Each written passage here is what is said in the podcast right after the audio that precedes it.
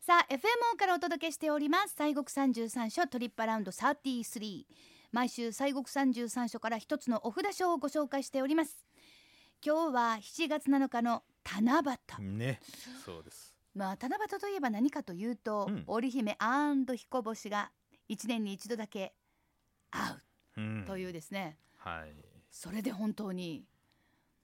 愛はコンティニューするのかという 感じ難しいね難しいねねえ難しいねまあでもあーまあロマンチックなお話ではございますそ1うな年に一度だけということに、はい今回はちょっとフォーカ なるほスどを、なるねほど、したいなと思って、一年に一度だけをテーマにするとほうなんかご紹介できるところございますあでーございましょうかそうですね、はいあのおーまあ一年に一回っていう法要とかいろんなまあお寺たくさんあるんですけれども、はいまああー今日7月7日でございますけれども、え1年に一度7月7日に、えーまあ、法要されますというのが第9番札所奈良県にございますう興福寺さんの南円堂のねはい、えー、幸福さんでございますけどんあちらでは今日7月7日に弁財天区といいまして弁天さはんい、の、お法要があるということでございます。今日あるんですねそうなんですよ本当にだからその七夕の日なんですがそう今日ですね一年に一度の弁財天区、そうなんであーすこれはどうどういったああのね弁天さんっていうのはねそもそもあのまあ、えー七福神っていうことですわね。もうそこなんかべっぴんさんっていうイメージそうですそうですでもともとそのサラス、えー、ビーテえーバーティーかなサラスバーテっィてーいうあの、まあ、名前のねこの川の神さんやったんですね女神やったんですけどねへえ川うんへ、ーそれがまあなんかいつの間にかその言語とかあの学問ということですよねあと音楽とか、まあ、そういうふうなことのお女神になっていきましてねうんで、えーまあ、福徳とか財宝という神様に七福神としてこう入っていくようになってったっていうようなねことがありましてねあの七福福神ってね弁天さんでしょはい、で毘沙門さんうん、で大黒さん、はいえーこの3人はねインドの神さんなんですね。んうん、あこの三人だけがインドの神さん。はいうんはいはい、で寿老人ね布袋さん、福六寿、はいえーこの3人は中国の神さんなんですよ。へえ、ええでエベスさんは日本の神さんなんですよ。あらすごいミックス国際色豊そかうななんですよイ。ンターナショナルのそうそうそうだから七福神っていうのはねあの三国のあの神様方がね一つの船に乗り合わしとるんですな平和平和そうなんです。ラブピース、うん、でちなみにね余談ですけどね、うんあのうちの清水寺にはね八福神っていうのがあるんですわ。ええ一プ人ラス多ワいンはあどのようなえー、ひとえーもうプラスワンはねあのおふくさんっていうねお母さんなんですけどね、急女性に急にいなたい感じになってきまうんす そうおふくさん、えーでこのね七福神にねお酌したはる絵がありましてねおふくさんがは あ、おたふくさんですわだかあおたふくらうん、そうなんですあよーみんなねこのインド中国日本の神さんがねお酒で宴会してはりましてね、はいでそれにえーこうおふくさんがですねお酒ついで、えー場をまあこう回したり盛盛りり上げて言うたはるようなねあら、ええいいですね。そうなんですよおたふくさんのような女子になりたいですね。うんねえいいじゃないですか。そうなんですよへえ、そうなんそかうなん弁天さん、これが7月7日。うん、そうなんですええでまあこの、まあ、興福寺さんね、えーはいがまあお札所でございます立けども派なとこですよね。そうです大きなお寺でしてね、はい。えーであの興福寺さんのあの柄にたくさんあるんですけれどもその中の南円堂というのがお札所なんですわ。南円堂がその中でもお札所である。うんそうなんですね、はいですからまあこの興福寺さん自体はそれこそあのできましたのは天智8年ですかはいはあえーえーですから669年に、まあ、あの藤原の鎌足の病気併誘でこうできてきたっていうでそれが、まあ、京都の最初の山科現在の山科区にありますうーその三海寺山科寺っていうのが最初の、えー、総称最初の始まりやというふうにも言われるんですけれども、かねま、かまたり系ですか。そうです藤原さんのお家ですわ。うんええでまあ飛鳥時代ですからねす飛ご鳥時代いですよ。いやー、本え当。えでその奥さんうんのその鏡の大君がまあそのお平癒を願って作らはったっていうことなんですけれども、うんであの和道3年710年にあの平安遷あ平城遷都に合わせて藤原の不人さんが移転をしましてね、はい。で興福寺という名前にされたんですけれどほもうね。ほうほう。えーでそのまああとお813年、えー公認4年に、えー藤原の冬次さんが、うんえーお父さんの内丸さんの、まあ、菩提冥福を願うて建てられたんが南円堂ということで、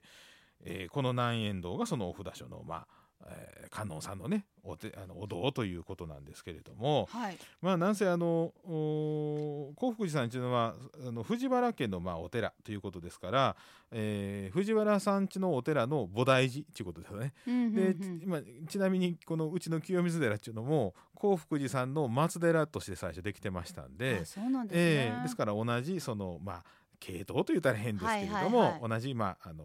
発想宗という宗派のまあ中に属しているというようなことでございましてね。はあそうなんですええまあ、あとはねその、 三重の塔なんかはね、えー、崇徳天皇のお妃の高家門院の藤原の正史さんの、まあ、がんによって1143年に建てられたりとか、まあ、そのの後1180年のなんとお焼き討ちのお時に、まあやまあ、消失しましてね現在は鎌倉前期に再建された、えー建物で国宝に指定されてたりとかまあ、でも鎌倉でしょそうなんですよ。めちゃくちゃ古いですよね、そうなんですよですごいなやっぱりね興福寺さんすごい古いですよいろんなねねありましてね、はい、ええそうなんですよねすごいなほんであのーここは八角形なんですか八角円堂あそうそうそうそうあのお堂ね南円堂のねはいそうなんですあの八角形のね形をしてましてねあの先ほどまああの公認4年の810あ813年に最初まあ建てられたっていうそのお堂なんですけれども、まあ、やはり火災やらそのなんと炎上やらいろんなありましたんで何回も焼けて、えー建て直してっていうようなことで今現在はあの江戸時代の再建なんですけれども、うんえー八角形のお堂、はうんでまあ日本最大でございまして、えー国の重要文化財指定になっているというようなね。いやもうだからもう本当はいに歴史があるので、もうもういろいろまあヒストリーがストーリーそうがなんですよ、ね、あるお寺さんといであるということですが、はい、さああのまあ西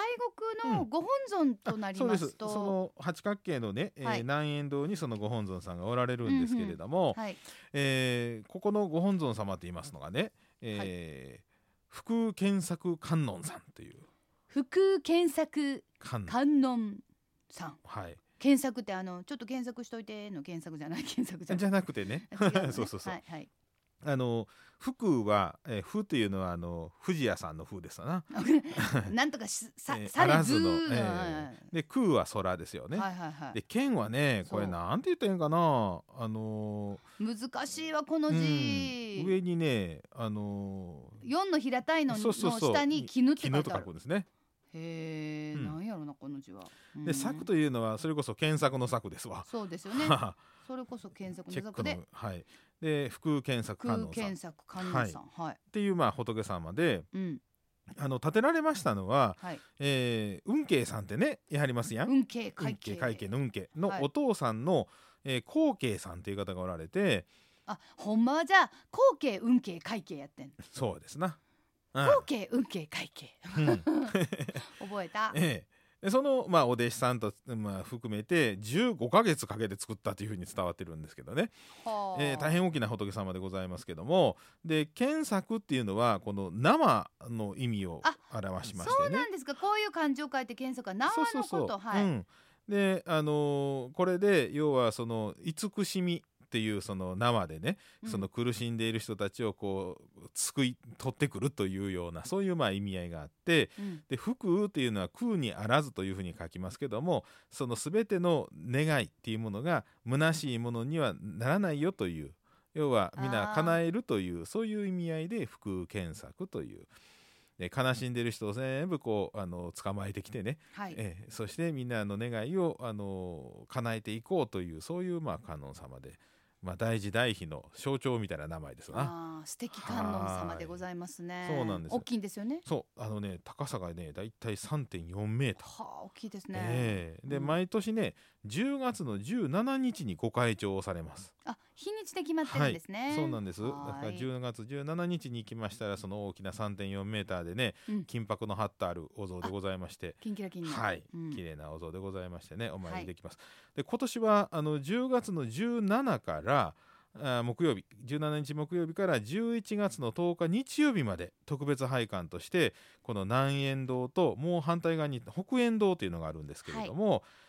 そちらの特別公開が予定されておりましてねですからあのご本尊のご会長が約1か月弱ですか、うんえーお参りすることができるというようなことでしてね。じゃあまあ幸福寺はまあはい7月7日今日もなんですけどもこの10月17日というのはちょっと覚えておいていたそだうでくすとね。そういでいす。かなというは感じですね。い。はい。まあでもまだまだ見どころあるんですよね。もうねありすぎてはい。説明しきれないぐらいなんですが、うんまあやっぱりねあの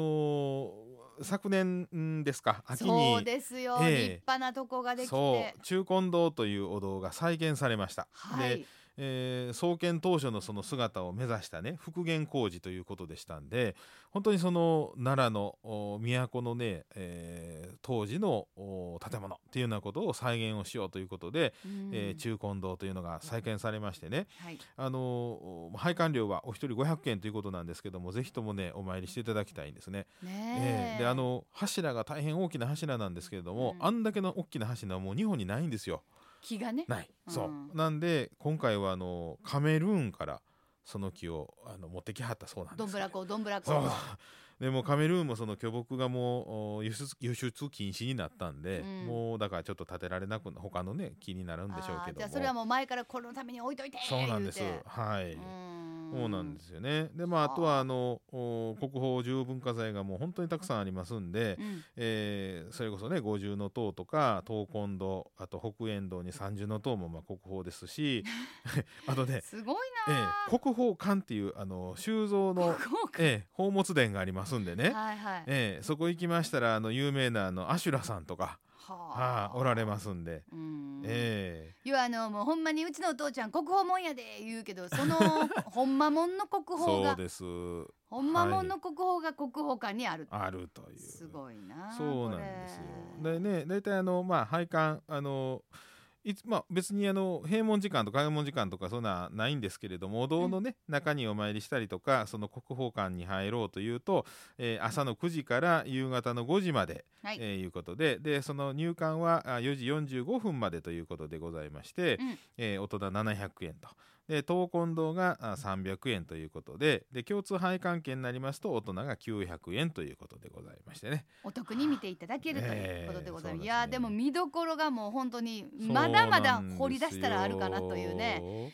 奈良県奈良市にあります興福寺は拝観時間が朝9時から夕方5時までであの南円堂自体の拝観は実は無料なんですね、はい、そうです。そして配管料は昨年秋に落慶した中金堂が500円東金堂が300円国宝館は700円東金堂と国宝館の共通券は900円ねおさらいしましたアクセスは近鉄奈良駅から歩いて5分本当にすぐのところにこんな立派なというぐらいうんそうなんですよございます,、はいそのあたりもねちょっとこうブラブラ歩けるところですかそうらですとっても素敵な場所です